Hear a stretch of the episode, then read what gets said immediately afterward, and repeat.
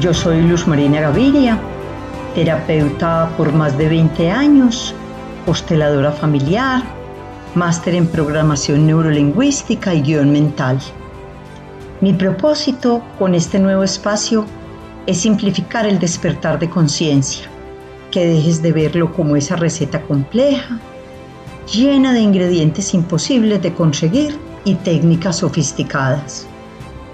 Quisiera compartir contigo todos los conocimientos y herramientas que han sido especialmente valiosos para mí en mi camino y espero transmitírtelas de tal manera que para ti sean como el agua, llenas de fluidez y claridad, simples, cotidianas, universales, indispensables para vivir y crecer y sobre todo muy refrescantes. Bienvenido. Hoy vamos a hablar de un tema que es muy especial, muy hermoso, y es el tema de los lenguajes del amor en los seres amados. Todos los seres humanos tenemos un lenguaje de amor diferente. Y cuando yo me voy a comunicar contigo desde el amor, necesito saber tu lenguaje y tú necesitas saber mi lenguaje, porque de esta manera vamos a acertar en nuestra comunicación. El podcast de hoy estará basado en el libro Los cinco lenguajes del amor, escrito por Gary Chapman y Ross Campbell. Las relaciones se basan en el vínculo que establezcamos con el otro y la materia prima del vínculo son las demostraciones de amor que tengamos entre ambos. El fundamento para hacer que las relaciones funcionen bien es satisfacer las necesidades de amor de todos. Únicamente el otro que se siente amado de verdad puede dar lo mejor de sí mismo. Podemos amar al otro profundamente, pero a menos que él lo sienta, no se va a sentir amado.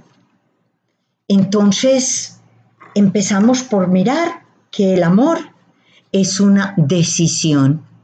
A veces esta es una decisión inconsciente.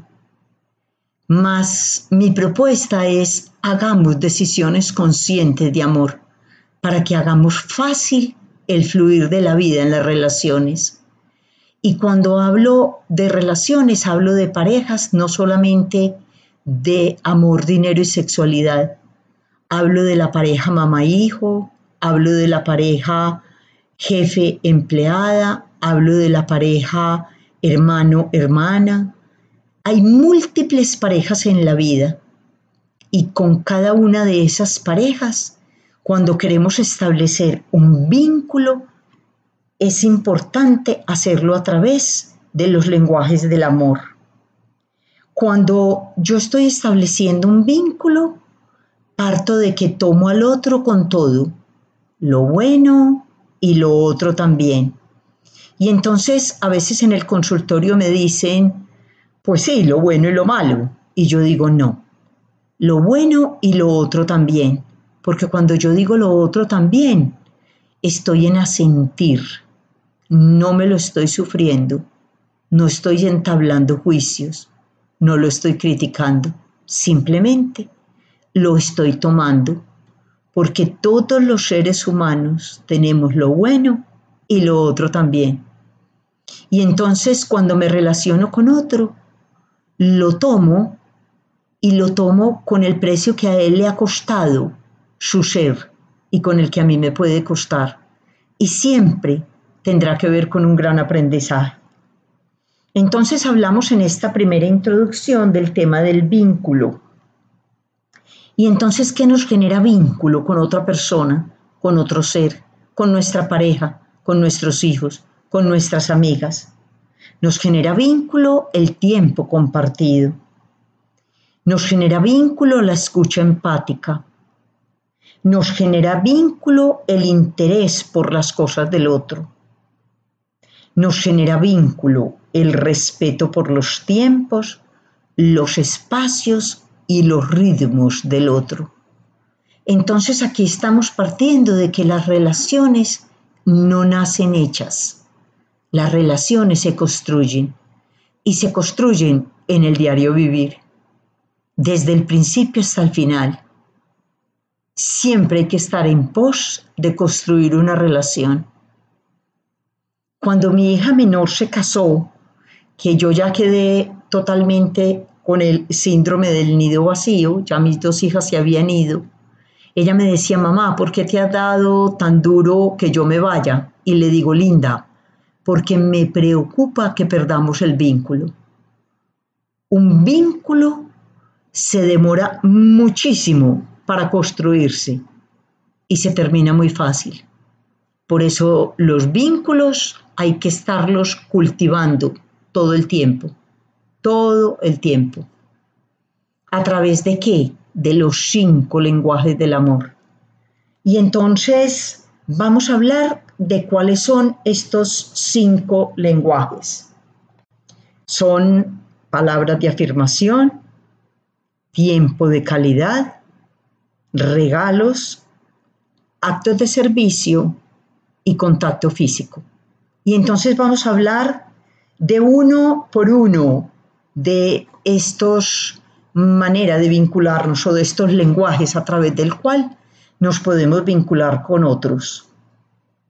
Los seres humanos, ante todo, somos seres emocionales y nuestro primer entendimiento del mundo es emocional.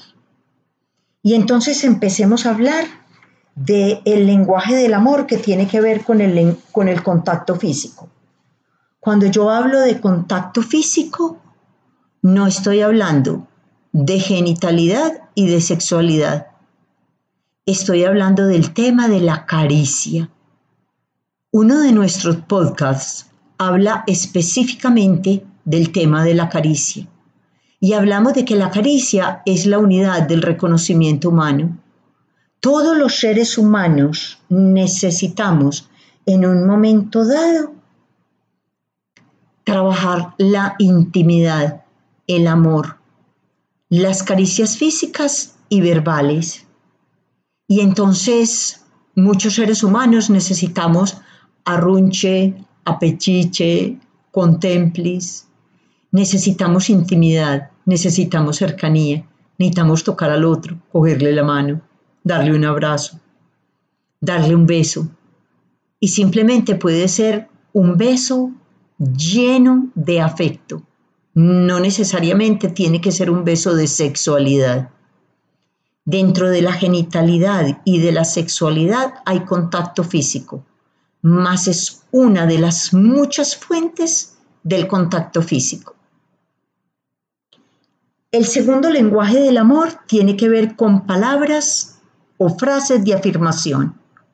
Entonces la palabra tiene un valor inmenso y con ellas podemos afirmar, transmitir afecto, dar ánimo, dar apoyo y aliento. Y entonces, ¿cómo trabajamos estas frases de afirmación? Tenemos palabras donde podemos animar al otro, le reconocemos lo bueno, nos centramos en lo que sí tiene y dejamos de poner como foco de atención lo que no es y lo que no tiene. Somos amables con la palabra, somos generosos con la palabra. Entonces atención al tono de voz, atención al gesto y a la postura, porque a veces con la palabra que en comunicación es solo un 7%, el gesto y la postura, el tono de voz que son el otro 93%, dicen algo diferente a lo que la palabra está diciendo. Afirmo con la palabra y niego con el gesto, el tono de voz y la postura. La palabra cuando reconoce es humilde, es generosa, es dadora, es sincera, es desde el corazón. Entonces a veces decimos mucho, no es lo que me dijiste, es el tono con el que me lo dijiste. Sí, claro, me dijiste que me admiras y cuál fue el gesto y la postura que ocupaste. Entonces, ojo, nosotros lo que hacemos en el momento de emitir nuestras palabras. Dice un proverbio hebreo que la muerte y la vida están en la lengua. Entonces, atención a lo que emitimos nosotros a través de la palabra. Vámonos con el siguiente lenguaje que tiene que ver con el tiempo de calidad. Tiempo de calidad son los momentos en los que tenemos la atención concentrada en el otro. No es solo proximidad, es atención completa entre los dos, conversación de calidad, compartir gustos, compartir hobbies, crear momentos de magia. Son momentos donde yo estoy para ti y tú estás para mí. Hoy tenemos un gran problema con los momentos de calidad, con el tiempo de calidad, y es el celular, y son las redes. Y mientras estamos en momento de nosotros dos, yo estoy chateando. Mientras estoy en una conversación telefónica con alguien que está en la distancia, estoy haciendo tres cosas a la vez. Una en el WhatsApp, otra en el computador y otra donde estoy escribiendo algo a mano. O sea que no te estoy dando tiempo de calidad. Y muchas veces nos decimos, ¿y entonces para qué me llamaste? Porque nos damos cuenta cuando la atención del otro no está en atención plena el tiempo que me das no es de calidad. Entonces, ojo con las trampas que tenemos en el tiempo de calidad. A veces he escuchado esto en mi consultorio. Es que tú no me das tiempo de calidad. Y el marido, por ejemplo, contesta, yo estoy ahí, yo estoy ahí toda la noche, yo estoy ahí sentado al lado tuyo. Sí, ¿y qué estás haciendo? Chateando todo el tiempo. Yo te voy a hablar y tú no me escuchas. Queremos ver una película, pero tú estás chateando. O sea, no estamos en tiempo de calidad. El tiempo de calidad es un tiempo de atención plena. Vámonos para el otro lenguaje de amor, que es el lenguaje de los regalos. Dar y recibir regalos puede ser una poderosa muestra de amor, que no solamente impacta en el momento, sino que se puede guardar en lo más profundo de la memoria. Para que los obsequios tomen un nivel superior de importancia, deben ir acompañados de otros lenguajes del amor, de una caricia física, de una frase de afirmación, de un tiempo de calidad. Este fenómeno de dar a otra persona sin esperar una retribución se ha presentado desde los inicios de la humanidad en todas las culturas del mundo. A veces me dicen, pero es que este es un lenguaje de amor muy interesado. O sea, siente que yo la amo si le doy regalos. No se trata de interés o no. Se trata de sentir que me amas cuando tienes ese detalle, cuando te tomas el tiempo para pensar en mí e írmelo a comprar a veces no se trata de la cantidad de dinero que metiste en este regalo o que te costó. Se trata del detalle, del momento, de haber pensado en mí, de que se te hubiera ocurrido, de cómo me conoces, que sabes que esto me gustó, de cómo te das cuenta de lo que, de lo que me gusta, que lo tuviste en cuenta. Es sentirme vista, sentirme amada, sentirme reconocida, sentirme importante, sentir que hago parte de una pareja contigo. Y vámonos entonces a el otro lenguaje del amor que se llama actos de servicio. Entonces, cuando nosotros descubrimos el lenguaje de amor de la pareja, de los hijos, de las personas más importantes de la vida, y sabemos que en ese lenguaje están los actos de servicio, yo empiezo a verte, a oírte, a sentirte, a degustarte, a saber qué es importante para ti. Y entonces a veces me dicen, es que no sé qué son actos de servicio. Aquí voy a poner algunos ejemplos. Es servirte el desayuno en la cama. Es tener una buena comida para ti. Es arreglar la casa juntos. Es ayudarme con los niños. No sé qué hacer, no sé cuáles son los actos de servicio que son importantes para ti entonces simplemente voy y te pregunto, ¿qué quieres que yo haga por ti? Linda, ¿cómo te ayudo? Amor, ¿cómo quieres que yo te apoye? ¿Cómo quieres que te colabore? ¿Qué podemos hacer juntos? ¿Cómo te puedo ayudar? Hay mil actos de servicio y entonces estoy cansada, estoy enferma y tú me dices quédate recostada que yo te traigo la comida y a veces ni siquiera sabes hacer la comida, pero se te ocurre pedir un buen domicilio. O se te ocurre que yo no me levante a lavar los platos porque sabes que he tenido mucha actividad durante el día y tú lavas los platos por mí. O cuando llego a la habitación ya tienes la cama extendida, mi pijama fuera y la televisión prendida en el programa que me gusta. Un acto de servicio es quédate viendo tu partido que yo me llevo los niños a montar en bicicleta para que tú puedas ver tu partido de fútbol tranquilo. Hay mil, mil, mil actos de servicio.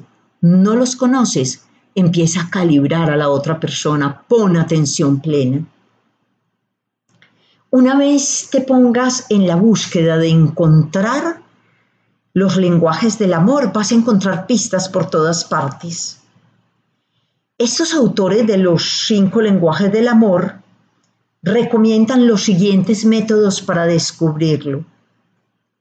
Observa al otro cómo te expresa su amor. Observa cómo le expresa el amor a los otros. Escucha lo que solicita con mayor frecuencia. Ten en cuenta de qué se queja con mayor frecuencia. Dale a escoger entre varias opciones. Pregúntale cuál de estos lenguajes es su propio lenguaje. Una vez que comiences, proponte el objetivo de hacer una demostración de amor consciente todos los días. Cualquiera puede aprender el lenguaje del amor primario de sus seres amados. Ellos merecen que les demos lo mejor de nosotros. Creemos momentos de magia aprendamos a conocer al otro, nutramos las relaciones de pareja, aprendamos a pedir, a recibir, a dar y a darnos. Soy Luz Marina Gaviria y puedes encontrarme en Instagram como arroba luzmagaviriaL y en Facebook como Luz Marina Gaviria L. Mis libros, Padres con Sentido, La magia de hacer simple lo complejo y Misión Fénix, parejas que se reinventan a través de los retos, los puedes conseguir conmigo. Escríbeme en cualquiera de mis dos redes sociales o a través de mi página web www.luzmarinagavirial.com.co. Hasta la próxima.